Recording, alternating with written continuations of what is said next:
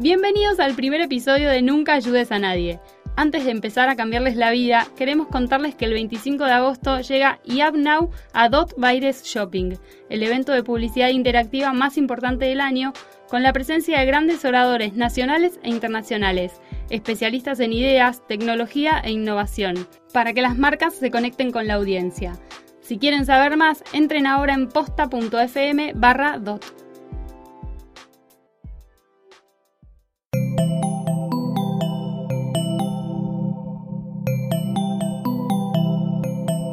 Estás escuchando Posta FM, Radio del Futuro.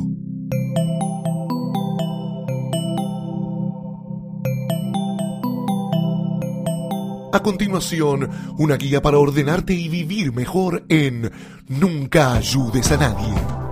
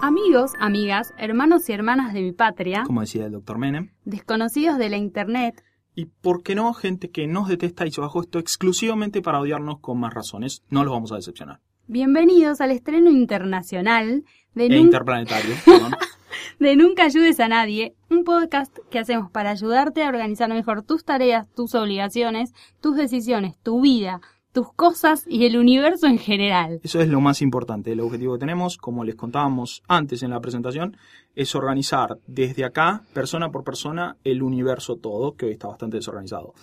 Es un poco ambicioso, pero creemos que se puede lograr en 10 episodios, alrededor de 10 episodios, así que empecemos por el primero. A lo largo de los programas siguientes vamos a hablar de cómo organizar mejor tu tiempo, cómo priorizar tareas, evitar distracciones, lo cual eso para mí es imposible, por lo menos conmigo no vas a poder, eh, de motivación. Yo no tengo ese problema, quiero aclarar eso.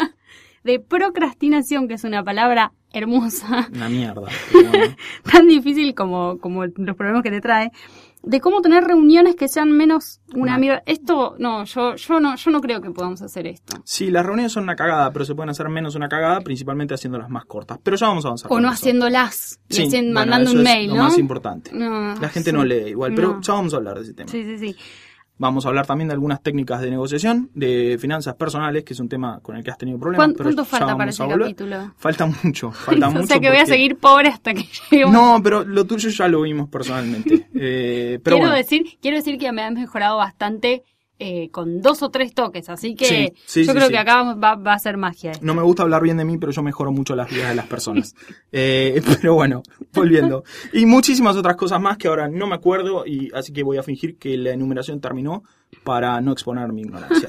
¿Para qué hacemos todo esto? ¿Me puedes explicar? Porque la vida moderna es una cagada, es lo suficientemente complicada como para encima agregarle errores no forzados por distracciones, por, por mala organización.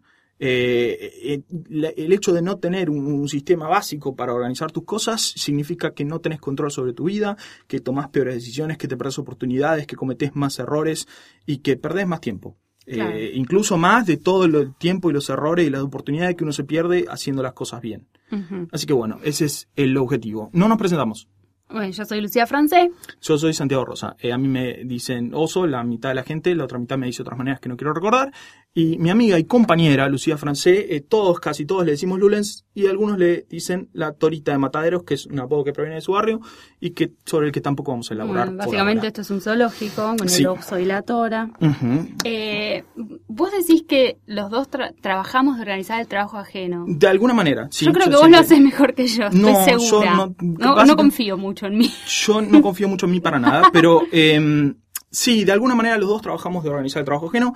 Lucía es arquitecta y yo no, no sé exactamente de qué trabajo, pero más o menos sí, pongamos que, que trabajo de organizar el trabajo ajeno. Sos un profesional. De alguna manera. Sos un profesional. Todo el de- mundo de- se de llama a sí mismo carrera. profesional, así No, que no, yo bueno, también. Pero sos un profesional que... no que- quiero hablar tampoco de mi currículum, me incomoda, es un tema que me incomoda. Eh, aunque estoy muy orgulloso de él porque lo decoré mucho. Bueno, para hablar de todas estas cosas igual no nos vamos a apoyar solamente en nuestra experiencia personal y nuestro criterio, qué sé yo, sino que en, en- en cada episodio vamos a recorrer los autores más conocidos de cada materia y recomendarte algunos libros para que si querés leer o te bajes, pero igual los vamos a explicar acá porque si te da Sí. paja leer como me da a mí también. ¿Te da paja leer?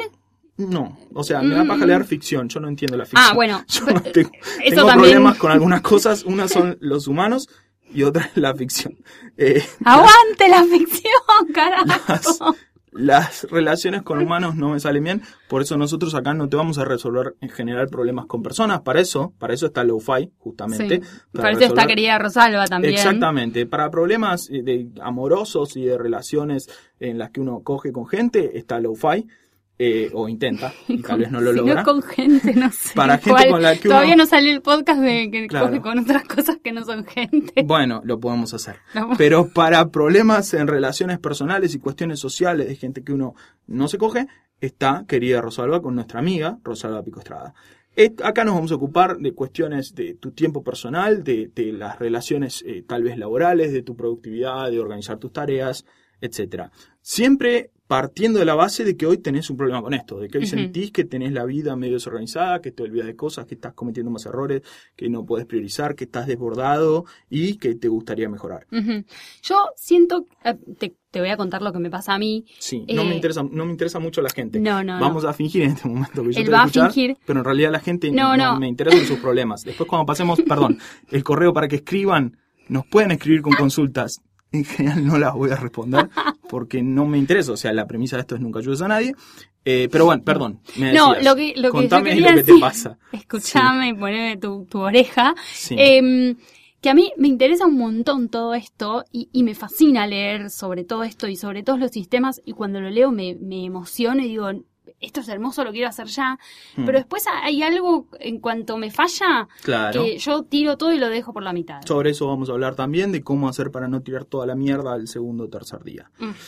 Pero bueno, eh, ¿De entonces... qué vamos a hablar hoy específicamente? Aguantame un cachito. Decíamos que para qué, cuál es el objetivo de esto y cómo asumimos que es tu vida hoy. Si no tenés este problema, como por ejemplo no lo tengo yo, te recomendamos que no escuches esto y nunca más vuelvas a escuchar y que te vayas ahora mismo. Que Eh, te vas a escuchar otro podcast otra de, cosa. de tiempo sí. libre, porque Sí, vos debes tener sí, tiempo libre. Claro, tenés mucho tiempo libre, no cometes errores como tengo yo, como me pasa a mí, entonces tenés muchísimo tiempo libre que usas en cosas productivas como tuitear fotos de gatitos Ah. y videos graciosos de la internet. Bueno, Sí, perdón, decías. no, quiero saber de qué vamos a hablar hoy. Hoy en el primer programa vamos a hablar de una cosa que se llama Getting Things Done, GTD o GTD. No, GTD, me sí. gusta GTD. Sí, yo me no lo suena a pronuncio. videojuego. No lo pronuncio bien en inglés porque me da vergüenza hablar en inglés con gente que habla español, me siento Ah, muy sí, pelotudo. sí, me pasa igual. Eh, así que bueno, pero GTD, pongámonos de acuerdo en GTD. GTD, ¿Qué ¿qué, es GTD? es? GTD es un método de administración de tiempo, de organización personal y de productividad y todas esas cosas así. Probablemente el más exitoso de la historia. O sea, los libros de este tema es el más vendido, el más vendido en Amazon, el más vendido en todos lados y uno de los libros más, creo que de los 500 o 100 más vendidos de Amazon sobre cualquier temática. Y todos los sistemas de productividad personal se basan en este o casi todos se basan en este. Así que es el más importante y es el primer episodio vamos a cubrir esto más o menos en detalle. ¿Quién es el autor de esto? Porque me imagino que se llenó de plata y ya lo se llenó de conocer. plata y todos progresan menos nosotros. Él hace mucho dinero con esto, nosotros no vamos a hacer nada, como nos corresponde. Yo quiero saber si está casado para ver si podemos morder un poquitito de Y ahí. si tiene tanta plata, o está casado o vive rodeado de gatos, que lo que haría cualquier persona que es millonaria. O sea, eh, lo primero que haría yo siendo millonario es la pareja que tengas, descartarla y migrar a otra de digamos, más acorde Sí. a tu realidad financiera. Se llama David Allen, el tipo, y ahora obviamente es consultor de todos estos temas, vende libros, seminarios, videos, cosas, cursos, etcétera. Pero en su vida, previa a esto, fue vendedor, fue mago, fue eh, predicador de una religión. Esto es Fue verdad. profesor de karate y fue adicto a la heroína internado, que probablemente es la cosa más honesta que hizo en su vida. Eh, toda una serie de oficios. Sí, sí, no, esto es 100% real. Tuvo internado por adicción a la heroína. Eh, lo que pasa es que en Argentina no hay heroína. Si tuviéramos, probablemente serías adicta. Dicen que es muy satisfactoria la sensación, pero no vamos a hablar de eso. Ay, ahora quiero probar. No, no hay, no se consigue en el Listo. país. Y bueno, toda una serie de oficios que en general bastante turbios, como este, que no vamos a recordar ahora, porque como dijimos, lo importante no son las personas, no nos interesan las personas, Ni sino las los emociones. métodos. Sí, las emociones no las manejo. Los dos pilares de GTD, ¿cuáles son? Primero, sacarse de la mente todas las ideas, todas las obligaciones, todas las cosas que vos pienses y ponerlas en algún soporte físico. Perfecto. El segundo pilar, descomponer esas obligaciones, esas cosas, esos ítems en pedacitos cada vez más, más, más chiquitos sobre los que se pueda realizar una acción física concreta. Ahora igual lo vamos a explicar mejor porque lo explicamos cortito, medio como el orto, pero no pues seamos tan ignorantes, sino porque esto es la introducción. Explícame cómo me saco las cosas de la mente Hmm. que, que me van cayendo todo el día. Yo no tengo muchas ideas, así que no tengo ese problema. No soy una persona de ideas, soy una persona de, de problemas y soluciones. No tengo muchas ideas, pero me han contado que la gente piensa en muchas cosas y tiene muchos pensamientos. Y lo que dice Allen es que la mente humana no está preparada para retener todas las cosas que tenemos que hacer, las obligaciones, los deseos, los planes, los proyectos, mucho menos ni los del día, ni mucho menos los de la semana, y muchísimo menos los del año, que genera esto un estrés y ocupa la mente para cosas que no debería Claro. eh, existir. Es como un Entonces, estrés que, que vos no sabés bien por qué es, pero está ahí. Exactamente, lo que dice el tipo es, cuando vos tenés una idea, un- una deuda, una cosa que tenés que hacer, se abre un loop, se abre un, un ciclo. Eh, eh, si ese loop no lo cerrás, queda abierto, ocupando espacio, ocupando tu mente en cosas que deberías usar para otras, por ejemplo, Claro. retuitear videos de gatitos. No, que deberías usar para tomar decisiones, para tener ideas, para solucionar problemas. Eh, y la verdad es que si lo pensás, eh, hay que ser bastante pelotudo para usar la mente en cosas que son que poder suplir con un anotador. Sin embargo, la mayoría de la gente hace eso. Ay, parece, tan, parece tan fácil Parece lo tan decís fácil, claro, que, pero por eso. ya quiero ir a Bueno. llenar anotadores. Sí, yo no uso papel, pero bueno, eso es otro Sí, tema eso es, que- eso es una cosa hermosa que, que me encantaría un día lograrla, Sí. pero bueno. No, la gente se compra estos, ¿cómo se llaman esos anotadores caros que se van al las, viajan a, mol- las moleskines, las claro, moleskines. viajan a. Nueva York y se traen un anotador, no puedo, no lo puedo entender. Pero bueno, No, que no sí, y importa. pe- peor si lo compran en el Mercado Libre, que está el triple. ¿cuánto sale una de esas cosas? Y están como, no sé, de 200 para arriba, Ah, las chiquititas. Por No, favor, no puedo creer. La gente de este país no sale más, la humanidad no tiene destino. Pero vamos a fingir. confieso que alguna vez compré. Obvio que vos compré, pero por supuesto que compraste. Pero para dibujar. Ay, no, si es artístico está bien. Bueno, no, no quiero volver a ese tema, ¿está? No, Pero- no. Porque me ponen mal los anotadores. Pero bueno, igual si te gusta el papel, puedes usar papel, no te vamos a juzgar, principalmente porque no te conocemos y no nos importa. Bueno, eh, la primera respuesta es no, pero yo me acuerdo de todo, no tengo una mente privilegiada. que- No, o sea, es mentira. Nadie te recuerda. Tenés que ser Rayman. No, pero además, si sos Rayman, sos un tarado. O sea, verdad, o sea, si te acordás todo como Rayman, que se cae la caja de fósforo y sabés cuántos son, claramente sos un tarado. O sea, no servís, te mando a comprar una cosa y, y le contás los fósforos a la cosa. Pero bueno, primero que nadie recuerda tan bien, y segundo que si recordás también, estás usando un recurso para algo que no es, Claro. estás haciendo mal, eh, eh, estás usando la mente, ocupándola en cosas que no deberían estar y te estás generando estrés. Eh, entonces esa objeción no la vamos a tomar. Como regla general no vamos a tomar ninguna objeción de nadie porque tenemos razón en lo que estamos diciendo, pero es importante que detallemos por qué todo lo que vayan a responder es equivocado. Eh, la otra pregunta lo- es sí. por qué el cerebro funciona así. O sea, no, yo me acuerdo, yo tengo la mente distinta que todo lo... Bueno, y eso es mentira. Tampoco vamos a entrar en detalles sobre cómo funciona el cerebro, más que nada por ignorancia, desconozco No, por ninguno de los dos Sí. trabaja en la neurociencia no, no, ni nada de eso. ni nos interesa. No mordimos nin- ninguno con un libro de eso todavía. No, no, yo algún libro he leído, pero por curiosidad. Bueno, sí, no, leer sí. Pero no, no, no, por supuesto, ignoramos completamente. Así que si hay algún neurólogo escuchando, que probablemente haya uno que conozco, eh, y diga que todo esto está mal, tiene razón, todo esto está mal. Le mandamos un besito. Un besito. Para los que no son neurólogos, esto que vamos a decir está bien. y es que, la- a ver, hay un, un libro muy conocido de un, un economista premio Nobel, se llama Daniel Kahneman, del que yo soy bastante fan, del libro, no de la persona, que se llama Thinking Fast and Slow, que es como pensar rápido y pensar lento, pensamiento rápido y pensamiento lento, que lo recomiendo mucho, que habla de cómo funciona la mente humana y cómo pensamos. Eh, Kahneman, apoyado en investigaciones que no son de él, porque es economista y obviamente los economistas no saben nada sobre ningún tema. ¿Vos sos economi- economista? No, yo soy otra cosa, pero no quiero recordarlo. Eh, sí. Kahneman, apoyado en investigaciones que por supuesto no son de él, dice que el cerebro humano, la mente humana, tiene dos, dos sistemas, dos subsistemas, que llama creativamente, como todo economista, sistema 1 y sistema 2, porque lo pensó a través de una vida de carrera, lo pensó y llegó a la conclusión de que eran sistema 1 y sistema 2. El sistema 1 No quiero saber qué nombre le puso a su perro. el pe- perro 1. hasta que murió. Que es rápido, el, el sistema 1 es, es rápido y, y subconsciente, emocional e intuitivo, es inmediato. Y el sistema 2 que es lento y racional y trabajoso y consciente y calculador. Nosotros usamos con toda frecuencia el 1 porque estamos adaptados para esto. El, el- el cerebro de una persona de hoy, aunque parezca ridículo, es físicamente más o menos igual al de una persona de hace 2000 años, de hace 10.000 años, 50.000 años, hasta ciento y pico mil, no sé bien, porque el, el Homo sapiens sapiens tiene como 200.000 años. Pero bueno, con diferencias menores, el cerebro de hoy es más o menos igual que el de un cavernícola que no sabía ni contar. Sí. Entonces, la adaptación nuestra, obviamente que está eh, en función de los problemas que teníamos en esa época, que es eh, escapar de un predador, elegir un lugar donde establecerse, en qué extraño confiar, cosas muy rudimentarias que se resuelven en el acto, que si Cazar fuesen guanacos. cazar guanacos, pero bueno, si fuesen, hablando de economistas y de cómo funciona el cerebro, eh, que si fuesen eh, decisiones pensadas, razonadas, la especie se hubiese extinguido antes de nacer. O sea, imagínate que viene un predador y vos pensás, bueno, a ver, se dirige hacia mí, puede ser intenciones amistosas Claro. o no.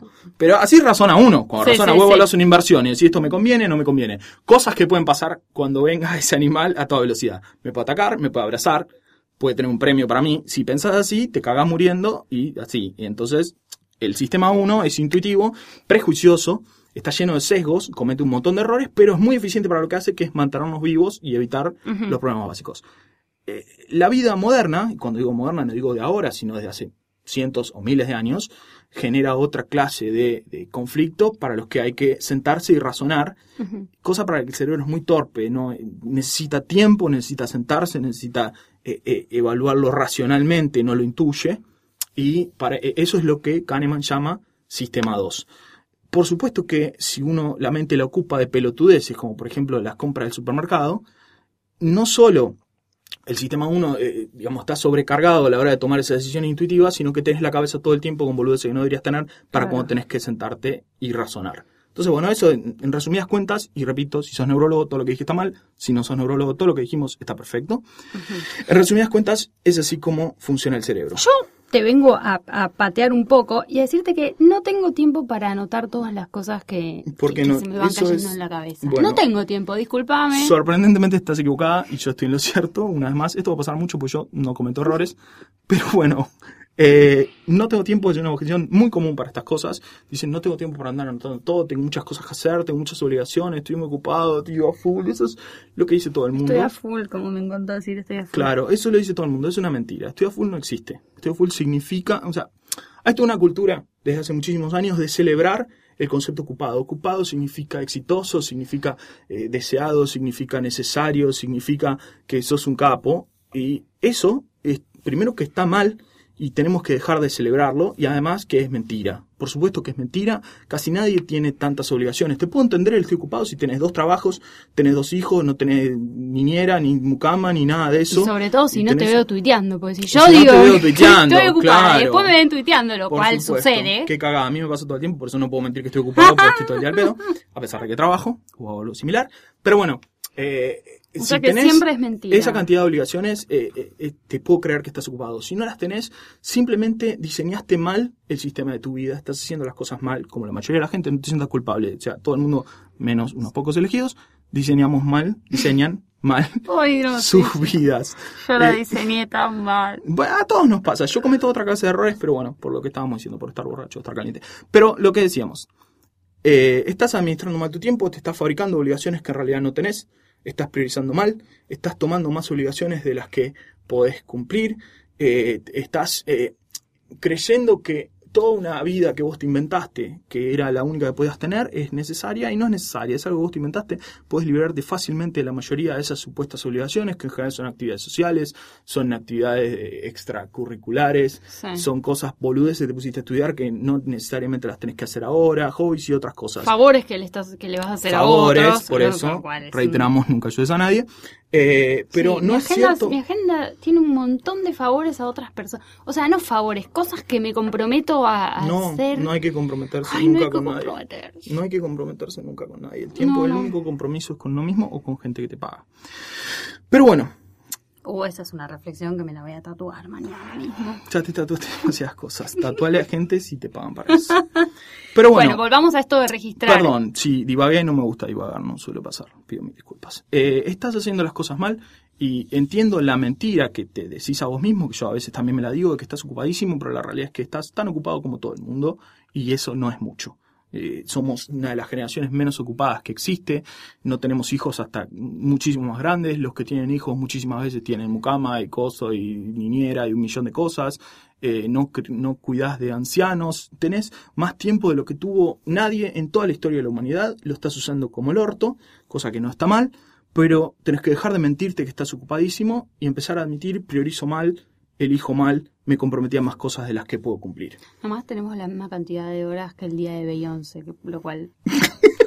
Nada, como que con cada Me- minuto va, va haciendo Me dinero acabas y de desconcertar mucho porque no, no, no sé Y cómo aparte está. vos no comulgas mucho como con ese grupete Beyoncé. No conozco mucho ese. Beyoncé, solamente las fotos semidesnudas. El resto no sé qué hace. Pero bueno, eh, como decíamos, Registrar, registrar, No, básicamente. pero el tema es lo que decíamos. Y además de que no tengo tiempo, no solo es mentira porque no está tan ocupado, sino que no existe cosa que consuma más tiempo que organizar mal tu tiempo. Tomar mal las decisiones y armar mal tu día y agregar compromisos que no tenés que hacer, te va a agregar más costo que cualquier sistema que vos diseñes Ay, no, para me evitar quiero poner eso. a llorar. No Me pasa estás nada. describiendo mi vida. No pasa nada. Tu vida al final de esto va a estar totalmente cambiada y la de los que todos escuchen esto. Y en caso de que no suceda, le devolvemos el dinero, que como no han pagado nada, no es nada. Así que vayan a reclamarle a la concha de su hermana. Perdón. Volviendo. ¿Qué decíamos? Primer principio. Registrar, Registrar todo en algún lado. sacarlo de la cabeza. Sacarlo de la cabeza. La mente como el agua, como decían Hmm. en Karate Kid, no sé dónde carajo. Vos sabés que mi, eh, estoy descubriendo que mi jefe hace esto, pero me lo da a mí, ¿entendés? Ah, a él le él ha llega algo y logrado, dice, "Lu, ha Lu". logrado una instancia Claro. superior de Claro. organización personal que es tirarle el quilombo a otro. Echarle Eh, el fardo. Sí, eso está bien, Sí, lo vamos sí. a hablar también. No, él es un genio, porque él me tira un "Lu, genio. tal cosa, bueno, listo, me quedó a mí. Perfecto. Yo eso no está- se la tiro a nadie, ni lo vamos, a a, mi lo vamos a hablar en una de las partes que es el concepto de delegar. La mayoría de las personas no tenemos mulos a quienes delegarle cosas, entonces no es muy frecuente, pero de formas creativas podemos lograr tirarle la mayor parte de las Sueño- obligaciones a Sueño un con de tener un asistente. No, yo no podría con un asistente. No, La vos no podrías. La gente comete muchos errores y no, nunca me parecería bien lo que hizo. Bueno, Eh, nadie en- me quiere, les quiero aclarar esto. sí que lo quieren. Sí, bueno, pero hay gente que se equivoca. Volviendo, decíamos, concepto registrar y en qué lugar, ¿Dónde? el que te guste a vos, no importa, papel, si todavía vivís en el siglo antepasado, eh, una aplicación de celular, te mandas un email, después vamos viendo qué tipo de cosas anotar en cada lado, pero el principio general es ese, la mente vacía. La mente vacía de obligaciones, vacía de recordatorios, vacía de cosas que tengo que hacer. ¿Para qué? Para lo que decíamos, cerrar los loops abiertos, no dejar loops abiertos, dejar la mente para lo que la mente sirve y eso te va a reducir el estrés, te va a permitir tomar mejores decisiones. Segundo principio, Eh, esto que decías antes de descomponer las cosas en partes. claro. Lo que dice Allen es que, eh, a ver, habla de descomponer eh, las cosas en partes hasta llegar concretamente a la próxima acción concreta realizable. No me acuerdo con qué término lo dice, pero el concepto es ese. Eh, a ver, uno se angustia todo el tiempo con obligaciones porque la ve como una cosa enorme que tiene que hacer y es imposible hacer ahora. Eh, por ejemplo, vos te anotás que tengo que comprar un sillón nuevo y te lo anotás en tu lista de tareas, que Sí. las listas de tareas son todas una mentira en general, porque uno se anota la lista de tareas, y la lista de tareas tiene tanto comprar el pan como eh, terminar la carrera.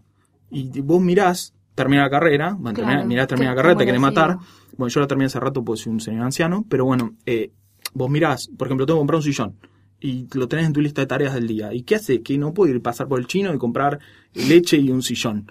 Entonces, eh, lo que dice el tipo este es, bueno, un elefante se come de, de- de a pedacitos, en Ay, realidad no lo dice eso. Ay, esa frase me la dijiste. Yo lo digo todo el tiempo. Me lo dijeron en mi primer trabajo hermosa. cuando estaba, tenía un un ataque de nervios muy importante. Me dijeron un elefante se come a pedacitos. Seguí con el ataque, pero muchos años después, tal vez 15 años después, lo comprendí que eh, la- ninguna cosa se hace como un bloque unificado, sino que es una sucesión de pequeñas acciones. Entonces lo que dice Allen es anotarse un, un objetivo en la lista de tareas no sirve de nada porque uno no lo puede hacer en el momento, no va a poder eh, cumplir nada y eso no solo no vas a avanzar nada, sino que te genera estrés, te sentís una mierda, porque todos los días mirás tu lista de tareas, tiene cuatro o cinco cosas sobre las que no avanzaste nada. Entonces lo que dice es descomponer eso en toda la lista de cosas para las que vos tengas que llegar para lograr eso hasta que sean acciones realizables y agarras una y la haces, pero sobre eso igual vamos a avanzar. Eh, me acuerdo que yo leí este libro porque me lo recomendaste vos, obviamente. Sí, recuerdo, y, y lo primero. estabas en una especie de crisis. Estaba en una crisis tremenda. Sí, Lo primero que, que decía siempre, no tengo tiempo, no tengo tiempo. Exactamente. Eh, lo primero que decía era que agarres y, y hagas una lista. Claro. todas es- con- pero con todo, desde Todo, lo primero el se te ocurra. Claro, hasta claro, todo, todo, todo. No hay que discriminar a la hora de hacer la lista. Vos te tenés que sacar las cosas de la cabeza. Después empieza la descomposición. Después es uno de los pasos que vamos, bueno, eh, ya una vez, volviendo, eh, ya una vez explicados los dos principios generales, Sí. podemos hablar de el, el- el método, el, el- el workflow que él llama, que tiene cinco etapas, que son recolectar, procesar, organizar, revisar y hacer. No voy a hacer, no. No, hacer, la- claro, la la- dejamos para el final. Probablemente la dejamos para otro programa porque nunca nadie hace nada productivo, pero yo muchísimo menos. Yo manejo todas estas cuatro partes Claro. del método.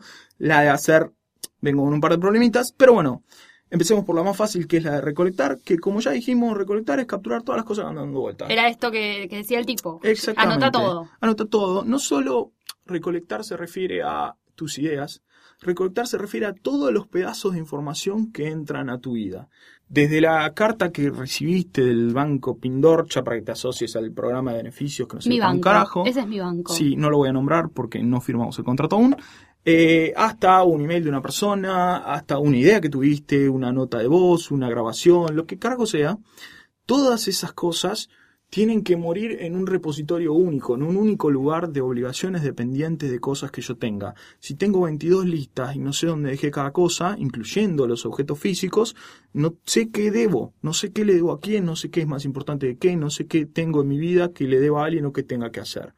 Entonces, el recolectar, repito, no es solamente sobre las ideas, sino que todas las cosas tengan un lugar en una lista hipotética, que en realidad son varias listas, que después vamos a ir viendo cómo se usa. Meter todo en cajita. así. Claro, que eso es la vida para mí. O sea, es para un obsesivo la vida es ir metiendo las cosas en cajitas. Que sean limitadas las cajitas y que no sean más de las que tienen que ser, ni menos las que tienen que ser, y que ninguna cosa puede estar en dos Y que cajitas sean a la lindas. vez. Lindas cajitas. Eso no es mi problema, no tengo sentido de la estética, pero que sea la cajita, la cantidad de cajitas correctas.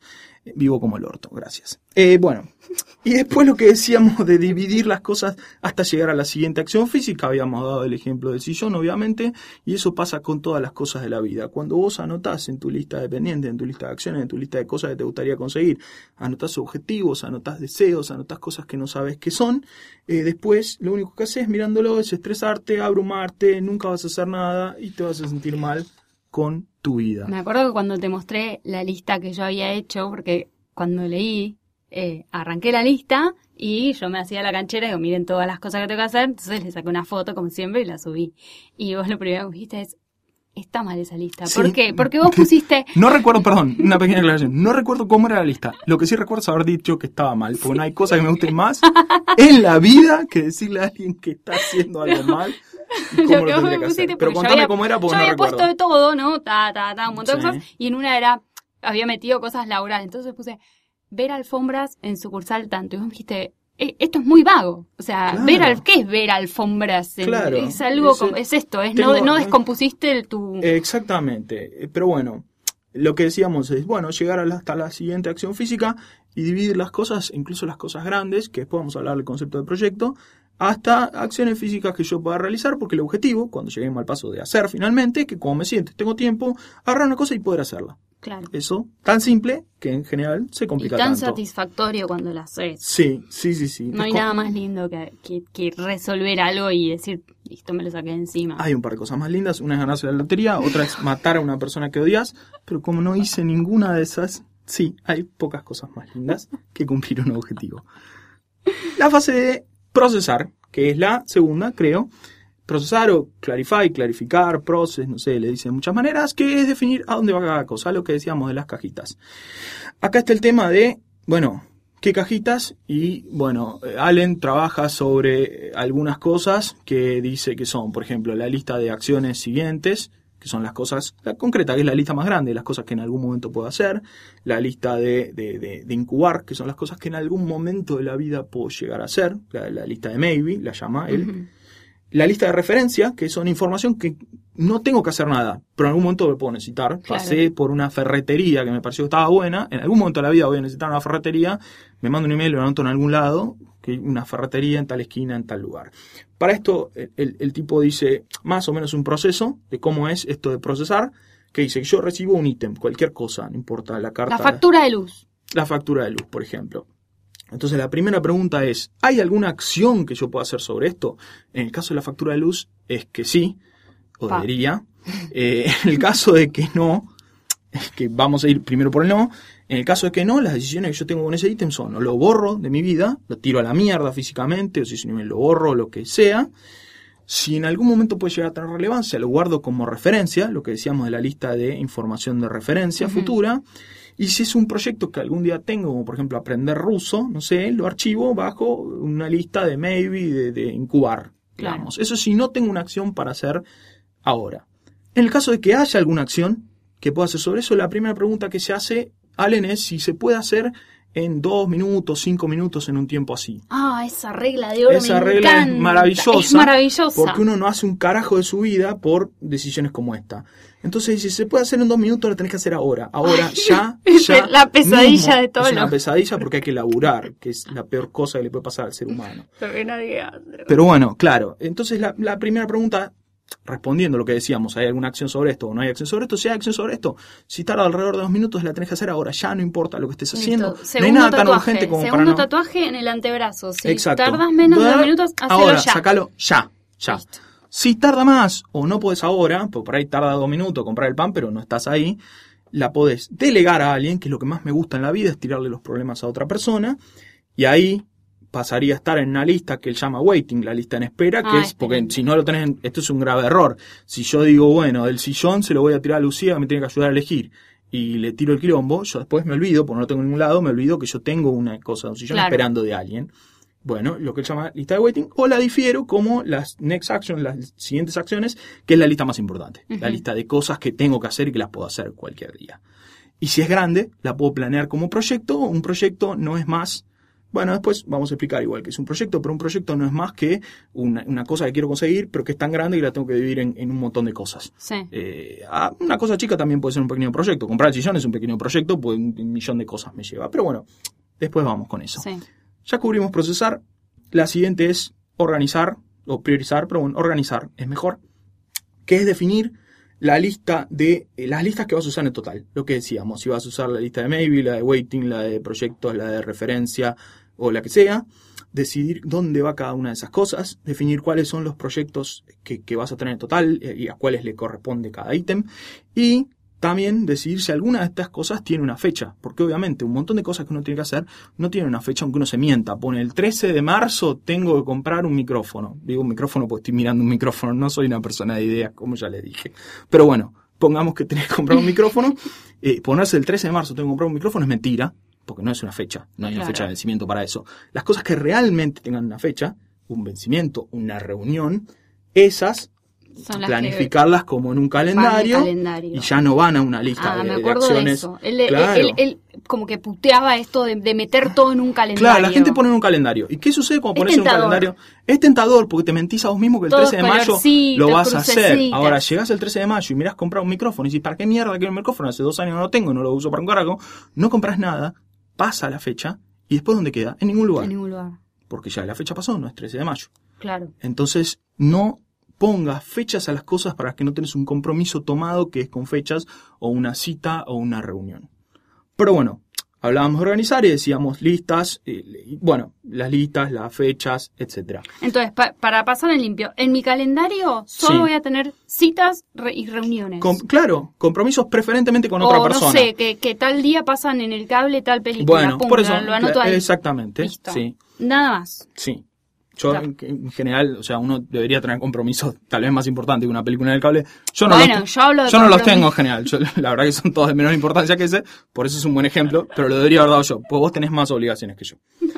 ¿Tenés más obligaciones? Yo está bien, no me jode. No, No, yo tengo muchas obligaciones de plazo. Por lo menos mi jefe tiene la manía de pedirme plazo para todo, aunque no. Ah, claro, uh, cagaste. Así que es como Sí, que está bien, todo son fechas que son mentirosas, hecho, pero para a vos son veces, reales. a veces doy fechas para que se calme. o- Un besito si está escuchando, Sí, si está escuchando esto lo queremos mucho. Lo creo mucho, Sí. siempre dije que era el mejor. Sí, por supuesto. Eh, no, Además me- me- sabe, sabe delegar, es una persona que sabe delegar. no, este es un tip que nada que ver, pero que Mm. cuando, cuando me pide, ¿para cuándo está terminada esta pared?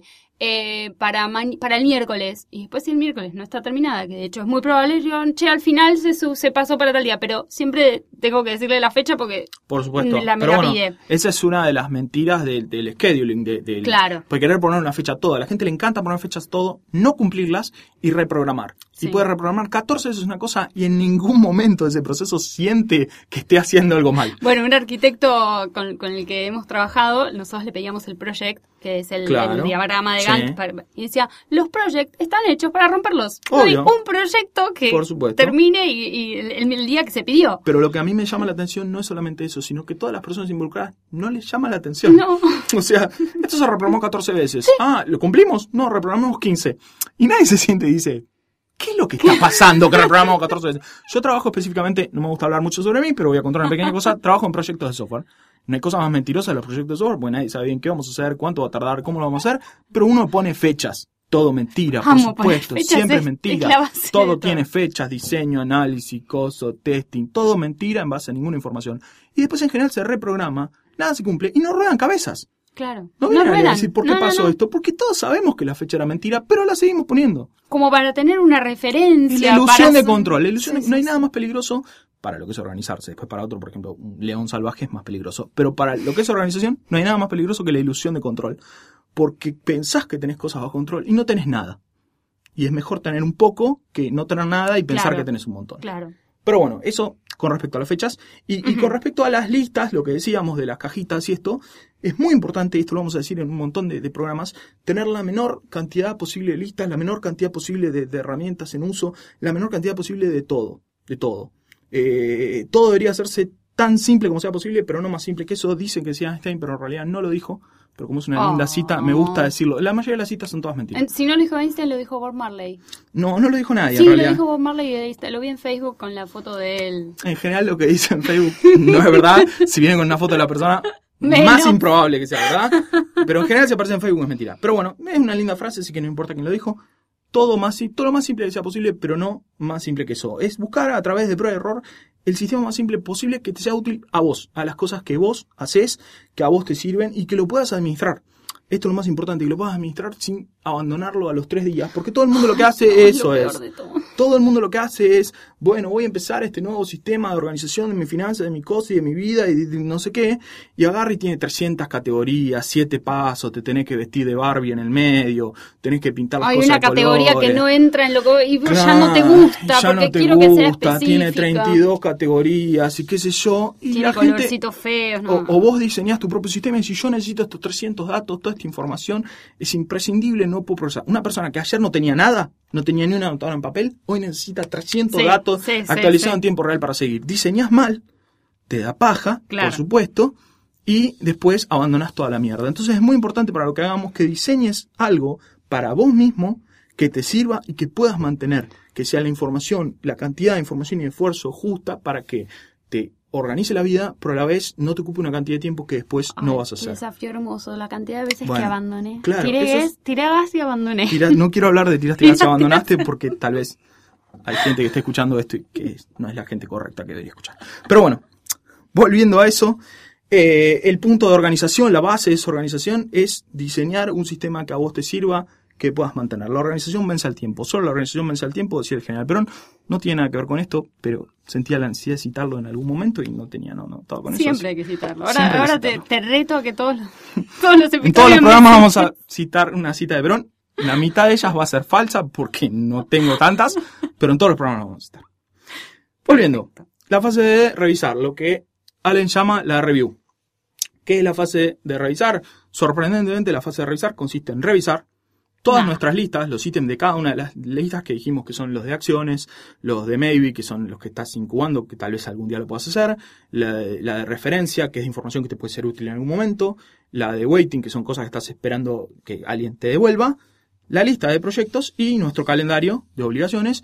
¿Para qué? Para ver si todo tiene que estar, está donde tiene que estar. O si ya completé alguna, se me pasó, por ahí ya la hice y me olvidé de marcarla, o lo que cargo sea. Por ahí la diferí y dije, esto no lo voy a hacer nunca en la vida, porque eso uno se miente todo el tiempo. Se anota como co- comentario, digamos, se anota como, para en, en esta semana anotarme en un curso de francés, no te importa un carajo, nunca te anotas, lo seguís pateando y lo ves en tu lista de obligaciones Sí. del día, cosa que está mal. Claro. Si en algún momento lo vas a hacer, déjalo en la lista de cosas que algún día en la vida voy a hacer y que duerma ahí Sincerate, hasta que, porque si no es una estupidez tener la misma lista de comprar el pan, empezar el curso de francés. Ay, no va a pasar. Sí, tenés Bueno. razón. Eh, calculo que una vez que vos te metes en esto, te empezás a discernir mejor cuáles Claro. son esas cosas. Claro, ¿no? y además, bueno, cada uno lo usa a su manera, pero la idea es que tu lista de acciones sean cosas que puedas hacer hoy.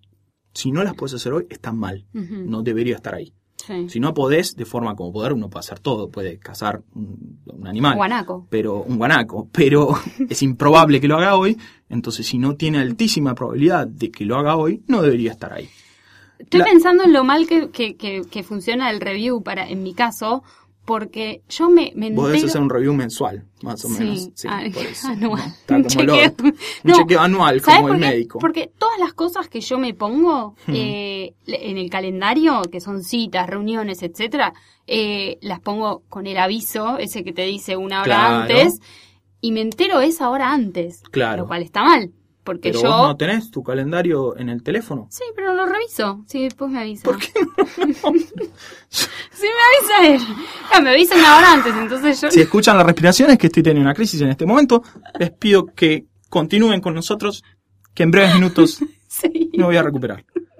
¿Cómo es que no mirás tu calendario al iniciar el día? Contame no, sobre eso. no, no, no, no, no, no, no lo hago. O sea, Pero eh, te avisa sobre el día y por ahí es que tenés que ir a Lugano. No, por eso, justamente, un montón de. En general, cuando me tira ese aviso una o dos horas antes, que yo lo pongo porque, no sé, el tiempo de viaje, digo, hoy tenía que ir a la dentista. De hecho, hoy me pasó y no le llevé la placa. ¿Por qué? Porque me Pero hoy. pregunto, pues por ahí estoy calibrando mal porque mi día no está lleno de obligaciones, estoy bastante al pedo y estoy calibrando mal. ¿Tantas cosas No. tenés en un calendario por día?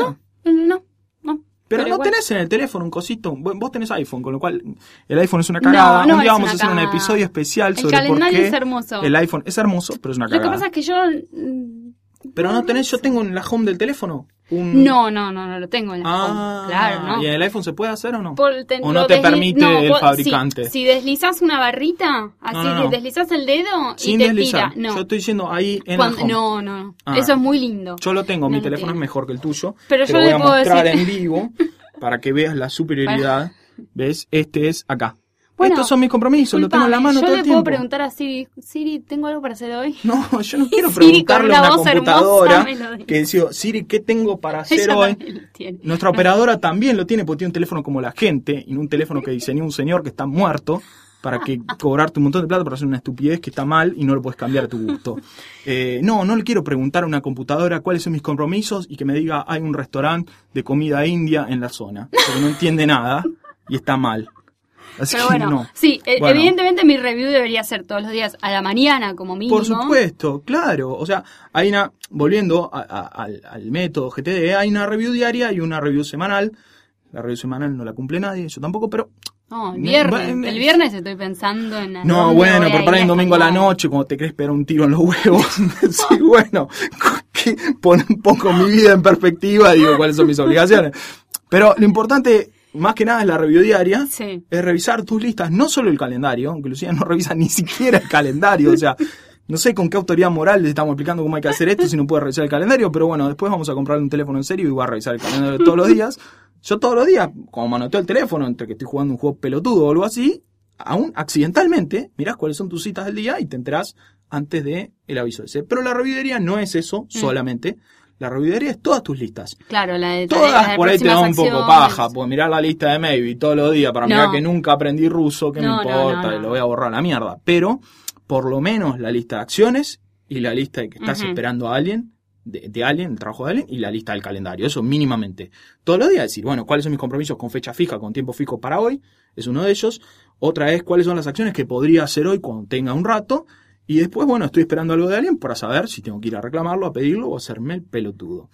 Después, y por supuesto, que es lo más importante. Después está la review semanal, que ahí sí uno debería revisar todas sus listas, pero en realidad no la hace Ah, nadie, esto es una gran mentira, Claro. eh, pero deberían hacerla, así que vamos a mentirles que nosotros hacemos una review semanal exhaustiva, incluso Lucía, que no hace la review diaria del calendario. Los domingos es un buen momento, cuando te querés a matar, las 7 cuando de decís... la tarde. No, Review. domingos tipo 10, 11 de la noche, cuando decís, mi vida es una mierda, y ojalá me pudiera, ojalá hubiese un botón para pegarme un tiro ahora, porque esa es una de las razones por las que uno no se suicida. No sé si sabían este dato, que Ay, tengo miedo de lo que vas a decir. esto es 100% real. No me acuerdo en qué país, así que voy a inventar que era en Francia.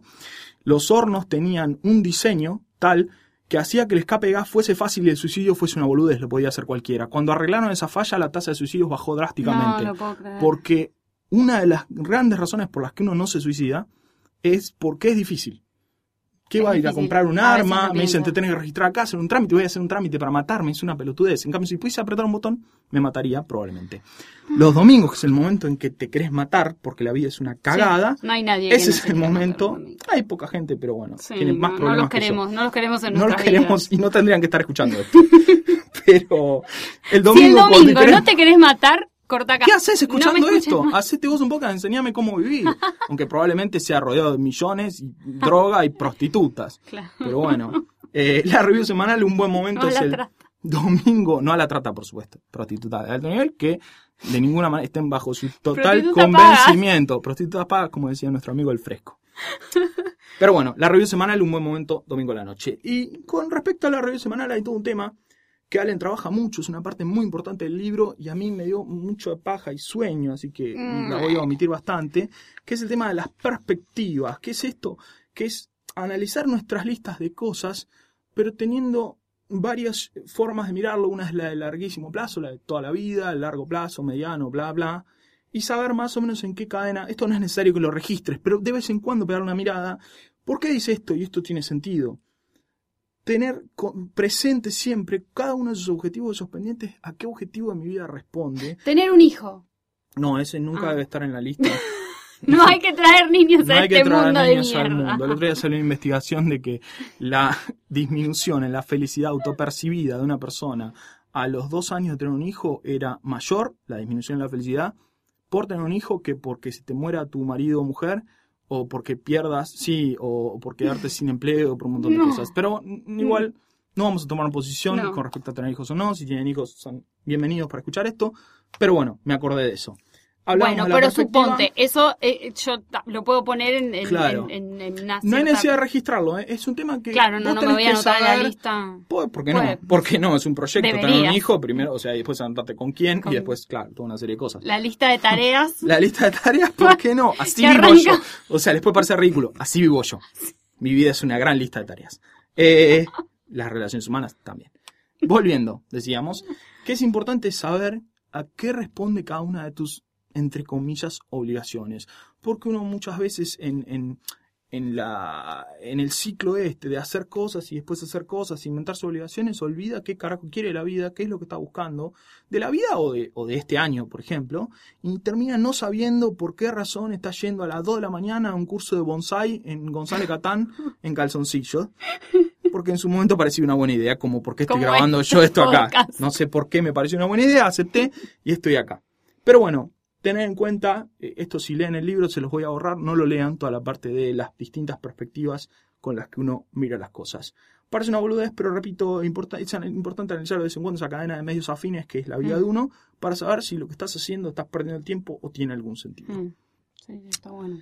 Finalmente, la etapa de hacer, la de Oh, ejecutar. sí, ¡Ah! la, que nadie, que- la que nadie, nadie quiere, quiere y nadie hace nada, que es la más importante de todas, la que menos se habla, pues a nadie le interesa porque nadie hace nada. La Hablamos mayoría- como si tuviésemos que hombrear bolsas en el Obvio, puerto. hombrar bolsa en el puerto en realidad es mandar un email, actualizar un listado. Somos tan tipo- ladrones. Y pero es así, Todos. la vida es eso. El, ser humano es es muy poco productivo. La mayoría de la gente hace cosas que no tienen ningún sentido y no hace tantas cosas, porque si no, estaría mejor organizada o se moriría. Entonces, pero bueno, asumamos que tenemos muchas cosas para hacer.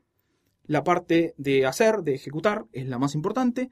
Y los temas acá son, obviamente, elegir qué cosa hacer eh, y con qué criterio elegir. Y cómo evitar, bueno, la procrastinación, la postergación, de ir postergando, postergando toda la vida y no hacer nada nunca, que es lo que nos pasa a todos. Hay variables obvias que nombra David Allen para elegir qué cosa hacer ahora mismo. La más obvia es el tiempo que tenés. Si te lleva, calculás más o menos dos horas una tarea y tenés una reunión dentro de una hora, obviamente no la vas a hacer. El contexto, si estás en tu casa, en el trabajo, donde, en qué lugar físico, con qué herramientas lo tenés que hacer. El nivel de energía que tenés, que siempre es bajo y la tarea requiere de alto, por supuesto. Pero la más, la menos obvia, que es la que más vamos a tratar, es el tema de la prioridad. ¿Cómo elijo hacer esto por sobre esto? La gran pregunta, que es la cuestión de la prioridad, bueno, eh, Eisenhower tenía un- una frase que es, tengo dos clases de problemas, los urgentes y los importantes. Lo urgente nunca es importante y lo importante nunca es urgente. Mm. Parece una frase bastante pelotuda, como casi todo lo que decimos acá, pero sin embargo, hoy eh, el- el- la mayoría del mundo está diseñado para hacerte creer que todo es urgente. Desde el teléfono que tenés en el bolsillo, que todo el tiempo te hace luces, sonidos, vibración, para avisarte No que te llegó una vida en el Candy Crush. No, por no, ejemplo. yo todo eso, lo, lo- eso sí, que ahí o que te fabean un tweet, ponele. Te fabean un tweet y el teléfono mueve, hace luces, baila un muñeco para No avisarte. solo eso, te que- fabean un retweet que hiciste a otra persona. Ah, ¿Qué me importa que no vos fabees a no otra persona? nada. Yo te lo compartí, No déjame. me importa nada. No. Eh, Eso vamos a hablar en, creo que el próximo eso es un episodio. cáncer, eso sí que es un De cáncer. eso vamos a hablar en el próximo episodio, pero yo, yo por ejemplo, no tengo alertas en el teléfono, no me suena ni cuando me llaman, creo. no quiero enterarme nada de Sí. nada. No, cuando no, yo no. quiero lo agarro y veo qué novedades tiene para mí. Pero volviendo, la idea de urgencia, esquivarla todo el tiempo, porque lo urgente nunca es importante, todo lo que es urgente no es importante, a menos que seas personal de rescate en una ambulancia. Claro. Si esa es tu vida, no escuches lo que acabamos de decir, lo urgente es importante y anda a buscar a esa persona. Si esa no es tu vida, o sea, el otro 99,9 largo de la humanidad, nada que sea urgente es importante, estás comprando urgencias ajenas, falsas urgencias ajenas, como importancia, o falsas urgencias propias, o falsas urgencias de un teléfono al que le hablas y te recomienda restaurante cuando le preguntaste qué compromisos tenías para hoy. Y después, con respecto a la prioridad, bueno, esto está gastadísimo para hablar de la regla de Pareto, que en realidad no es de Pareto, sino que proviene de él y le anunció otro, que es que en general el 80% de los efectos vienen del 20% de las causas. No es demasiado científica la regla, pero bueno, hay una distribución de Pareto a la cual más o menos se atienen muchas cosas de la vida, que es que hay dos, tres cosas que te causan la mayoría de los problemas, la mayoría de la ocupación, la mayoría del tiempo, Oh. y tener eso eh, en, en- en cuenta cuando decidas qué cosa hacer. Otra, perdón, ibas... No, Ah, estaba pensando esto.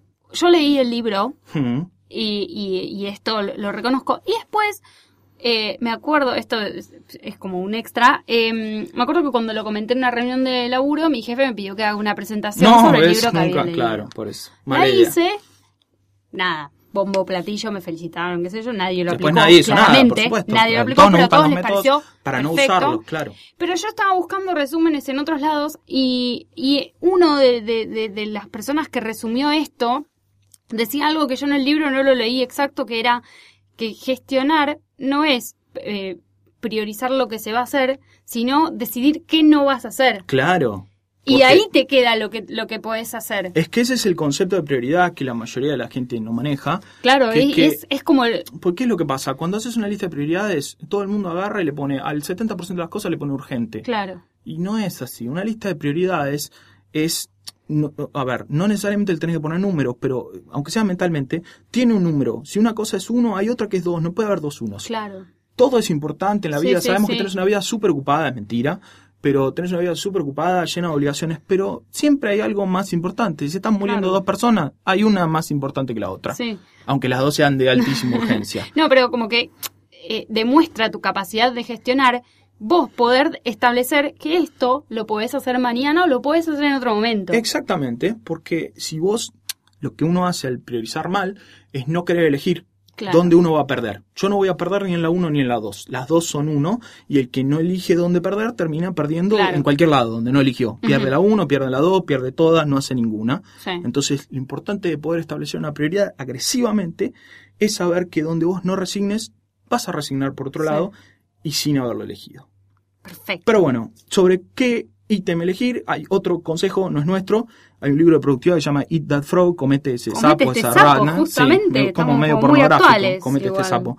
Eh, que bueno, la- el, el nombre del libro viene de una cita de Mark Twain que dice, si te comes un sapo vivo, una rana viva a primera hora de la mañana, ya no te puede pasar nada peor en el resto del No día. lo puedo creer esto. Me gusta la frase. Y lo que dice es, bueno, la tarea más de mierda que tengas para hoy, arranca por esa. Ay, no, esto es, Es un, buen, es un buen consejo, pero yo obviamente nunca pude hacerlo porque no puedo, no puedo con mi vida al principio de la mañana. Imagínate si voy a poder hacer lo más difícil que no, tenga. pero después de tomarte un café... Bueno, es- es, un, es un buen consejo, a mucha gente le sirve, Sí. a mí no, pero es decir, lo más de mierda lo tenés que enfrentar. Ay, Cuando sí. termines con eso, tu día es eh, un paseo por el parque. Eh, a mucha gente le funciona, a mí ni en pedo, pero lo mencionamos porque es válido también. Sí, sí, me gustó. Me voy a tatuar un sapo. Te vas a tratar muchas cosas y es el primer programa de casi 10, o sea, o 10. y- Necesito tener todo esto anotado. Claro. Pero bueno, volviendo, lo más importante igual no es elegir bien qué hacer, sino que hagas algo. El tema de la, de la prioridad está sobredimensionado también. Ujú. Es como que hay libros escritos sobre priorización y uno se la pasa priorizando en vez de hacer algo. Y la verdad que no es tan importante. Eh, uno ante una lista de cosas que tiene que hacer muchas veces dice, se debate si esto, si esto, o sé que tengo que hacer esto, pero ahora no tengo la energía, entonces me angustio y no Ay, hago sí. nada. Y se- es la vida de todos nosotros. Y bueno, hay, hay un filósofo en la Universidad de Stanford que habla de procrastinación estructurada, que es asumiendo que uno es un pelotudo y nunca puede hacer lo que Que tiene que ese hacer. es un hermoso primer paso. Bueno, por eso, es asumir que uno es un pelotudo, es tiene paja y tiene, no tiene fuerza de voluntad y se asusta y uno es humano. Lamentablemente, me desearía no ser humano, pero es lo que me tocó. Eh, pero asumiendo que uno es humano, eh, a- aceptar eso y decir, bueno, yo esto lo debería estar haciendo, no puedo, ¿qué otra cosa de la lista puedo hacer? Aceptar Claro. eso como un principio, es decir, bueno, uno nunca va a hacer las cosas que tiene que hacer o tal vez las haga, salvo las que tengan una fecha calendario, Claro. las que no, bueno, no importa. No debería estar, no importa. Voy a hacer otra cosa. Y de ese modo estar todo el tiempo productivo haciendo algo. Haciendo alguna cosa. No importa sobre lo que avancemos, pero es ir hacia adelante. Eh, pero por sobre todas las cosas, lo que decíamos, no castigarte de más. Lo perfecto es enemigo de lo bueno, como dicen que dijo Voltaire, y tampoco lo dijo. No Ay, estoy, pero, pero esto es un podcast de desmitificar Estoy- frases de los, de los famosos. estoy muy boludo citas hoy. No, no, me Estoy encanta. Pero me gusta muchas que citas, pero y encima, además del boludo citas, boludo citas que no son. Pero Mejor aún. Genial. Pero me gusta mucho la cita, aunque no la haya hecho Voltaire, de lo perfecto es enemigo de lo bueno, porque uno se persigue todo el tiempo con que no tiene la calidad adecuada lo que está Ay, haciendo. no, es y que yo mismo, cuando escribíamos esto y hablábamos de esto, decía, no, pero esto no está bien y esto, y, ah, y es seguir adelante decir, hacer algo, cualquier cosa, con cualquier calidad, hacer algo choto, Pero es por 10 lo veces mejor, hacerlo, 10 veces mejor que no hacer nada. Ay, se me ocurrió otra cita, pero no la voy a decir porque basta Dale, decila. Es de que, El general von Clausewitz decía, es mucho mejor tomar una decisión y errar que no tomar ninguna decisión. Me encantó, sí, totalmente. Pero bueno, estoy muy bolucitas, no va a volver a pasar esto. Pero, volviendo, es muy importante no perseguirse con la calidad, ni con eh, si es el momento, ni con si es, sino hacer algo, obviamente en el tiempo productivo que tengas, que en general es mucho y hacemos poco. Pero bueno, eh, eh, hacer alguna cosa. Ay, yo creo que después de esto vamos a sacar el país adelante. No, la verdad que este No, país nunca va a salir. Pero nuestra pequeña contribución Sí, intrascendente es nueve de cada diez personas de este país escuchan esto. Yo Sí. creo. Si nueve de cada diez personas escuchan esto, me voy de puta ya mismo a gastar de cuenta a cuenta por la plata que nos va a ingresar. Lamentablemente no va a pasar Pero, porque ustedes bueno, están equivocados, ponele- pero si pasara, no solo saldría el país adelante, sino que nosotros seríamos millonarios, cosa que para es mi definición de un país que sale adelante. Pero suponte que de, si una de cada tres personas o una de cada cinco, yo creo que cualquier persona que, Sí. que maneje este país eh, se va Sí, a sentar y sí, nosotros vamos por a hacer las supuesto que sí. Por supuesto que sí. Yo creo que Ese es nuestro objetivo. ese es nuestro objetivo, como decíamos, ordenar el universo. Se Está bien. arranca de a poco. Perfecto. Pero bueno, sí, perdón. Yo creo que eh, has explicado todo perfecto. Yo quiero saber si esto lo puedo aplicar en, en la vida real con, con- con- como con acciones concretas. Sí, sí, por supuesto que sí. Vos decís más bien el tema de herramientas, o sea, cómo... Claro, hago- existen. ¿Alguien claro. ya las hizo por mí? Sí, por supuesto, todo está hecho por uno. Uno nunca agrega nada al mundo. Esa es una de mis premisas. Uno Eso nunca... me lo dijeron cuando empecé la facultad. Me dijeron, nunca van a inventar nada porque está todo inventado. Yo me quería ir. Salvo unas pocas cosas que no se nos van a ocurrir a nosotros Sí. probablemente, eh, pero en general está todo inventado, todos los problemas que tuviste ya los tuvo alguien antes, ya hay herramientas diseñadas para casi todas las cosas que puedas hacer. Para el caso de esto, de las herramientas, en general nosotros no estamos muy enamorados de ninguna. Eh, o sea, no, la idea del, del- del podcast este no es recomendarte programas, la ni aplicación cosas, ni que no sé aplicación, qué, ni no sé qué, no, no. sino que vos encuentres la que te gusta, hay mil, elegí alguna, hacelo como vos quieras, si sos un cavernícola y querés hacer las cosas en papel, estás haciendo mal todo en tu vida, pero puedes hacerlo también, principalmente porque no tengo poder sobre vos. Si tuviese, te obligaría a hacerlo bien, pero como poder podés. Si te sirve el papel, está bien el papel. Si querés aplicaciones, bueno, hay un montón, o sea, las Sí, de hecho pones GTD en el, en el App Store y qué sé te yo, te un tira millón. miles. Eh, Eh, las más comunes, igual algunas nombremos, Sí. eh, bueno, eh, Evernote, Google Keep, Ah, esa no sé. yo, yo uso Wunderlist, eh, hay una que se llama AnyDo, la dejé de usar, esto es muy vergonzoso, la dejé de usar Contalo. porque yo a mis tareas les pongo emoji, les pongo emoticones. Ah, sí, yo es que lo quiero ver visualmente, entonces Claro. le pongo algún eh, emoji que más o menos me refiera y así ni siquiera tengo que leer. Y AnyDo en un momento me los rompía, los ponía los emojis en, en el teléfono y los, los podía ver en la web, la dejé de usar por eso. usar. Por esta clase de razones pelotudas es que tenés que elegir una aplicación sobre otra.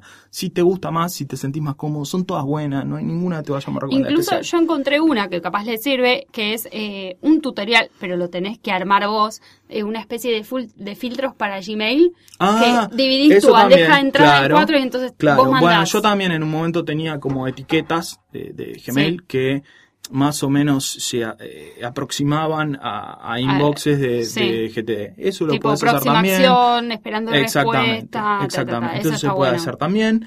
Eh, pero lo importante es que pruebes, prueba error, hagas lo que te salga, te sea útil a vos y si no te gusta, cambia por otra. No, no te puedes pasar la vida Sí. eligiendo la herramienta perfecta, aunque es muy importante que tengas la herramienta adecuada. No puedo más de boludositas, pero Maslow, el, el famoso sociólogo, decía que cuando solamente tenés un martillo, todos los problemas te parecen un clavo.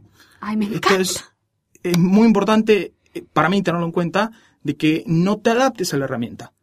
Tenés Claro, que diseñar el sistema que a vos sale. te ponga cómodo y si la herramienta no sirve la tirás a la mierda. Aunque obviamente, o sea, la herramienta no te va a hacer a vos un- un martillo bueno, no te va a hacer un carpintero bueno, pero un carpintero bueno no tiene martillos de mierda, ni martillo con lo que se siente incómodo. Entonces es lograr herramientas con las que vos te sientas cómodo, puedas trabajar, te sirvan y se adapten a tu sistema. Que eso es lo más importante de todo. No, no, me quedó clarísimo. Yo propongo que este podcast se llame Boludositas, quizás. Boludositas no, yo quiero no repetir el boludositas, eh, pero la verdad que se me ocurrían muchas Yo cosas. no puedo las evitarlo. tenía que tirar. Yo quiero escuchar más citas. Voy a tratar de no hacerlo, salvo la cita reglamentaria del general Perón que vamos a tirar en todos los episodios. Te desafío. Sí, sí, tomo el desafío porque si no la tengo la voy a inventar. Así que no me preocupa. Perfecto, me quedó clarísimo. Yo diría que, que- que investiguen. eh, Sí, por que- supuesto. Que, metan en Google. Prueben, miren tutoriales, cosas, todo lo que vean va a ser peor porque nosotros somos geniales, pero está bien verlo de manera gráfica o como quieras, pero lo importante es, no, esto no es una herramienta mágica, no es un procedimiento mágico, no hay un método que te, que te reemplace a vos, a tu inteligencia, a tu criterio, a tus preferencias. Esto es un- un- una guía más o menos de una estructura con la que vos te puedes ordenar, tomar esto, tratar de aplicarlo en tu vida, siempre solamente a las cosas que más te importen, ver cómo te va y contarnos también, aunque yo probablemente no te lea, eso podríamos decir también cómo se pueden contactar con nosotros, hay una dirección de email, Eh, la dirección es nunca arroba posta punto fm, eso probablemente las lea Lucía o las lea yo y las ignore, porque pero él nun- claramente nunca va a ayudar a nadie. nunca voy a ayudar a nadie. Y, y también nos pueden contactar en Twitter. Bueno, no- mi usuario es, me da vergüenza decirlo. El, el usuario del uso es o- arroba oso de platino, el mío es. Lulens, arroba Lulens. Yo antes tenía mi nombre, después lo saqué, me puse el primer nombre que se me ocurría y no me gusta lo que queda y ahora todo el mundo me pregunta el usuario y me muero de vergüenza. Me encanta, es como Pero- un premio. El usuario es ese, nos pueden contactar por email o pueden escribir al Twitter de Posta también. Y nada, Nada, esperamos que no se hayan dormido con tanta definición. No, o, no o que la tanto. gente no se asuste con todas estas cosas que van a tener que hacer. Y Yo, si se durmieron, no vuelvan nunca más, no, no son bienvenidos. Así que les mandamos un saludo muy grande, sean felices y...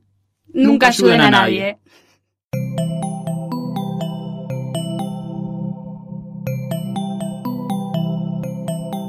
Si te gustó este episodio, hay mucho más en nuestro sitio. Métete ahora en posta.fm. También puedes llevarnos en tu teléfono. Busca Posta FM en las tiendas online de Android y Apple. Seguí con Posta FM, radio para escuchar cuando quieras y donde quieras. Posta.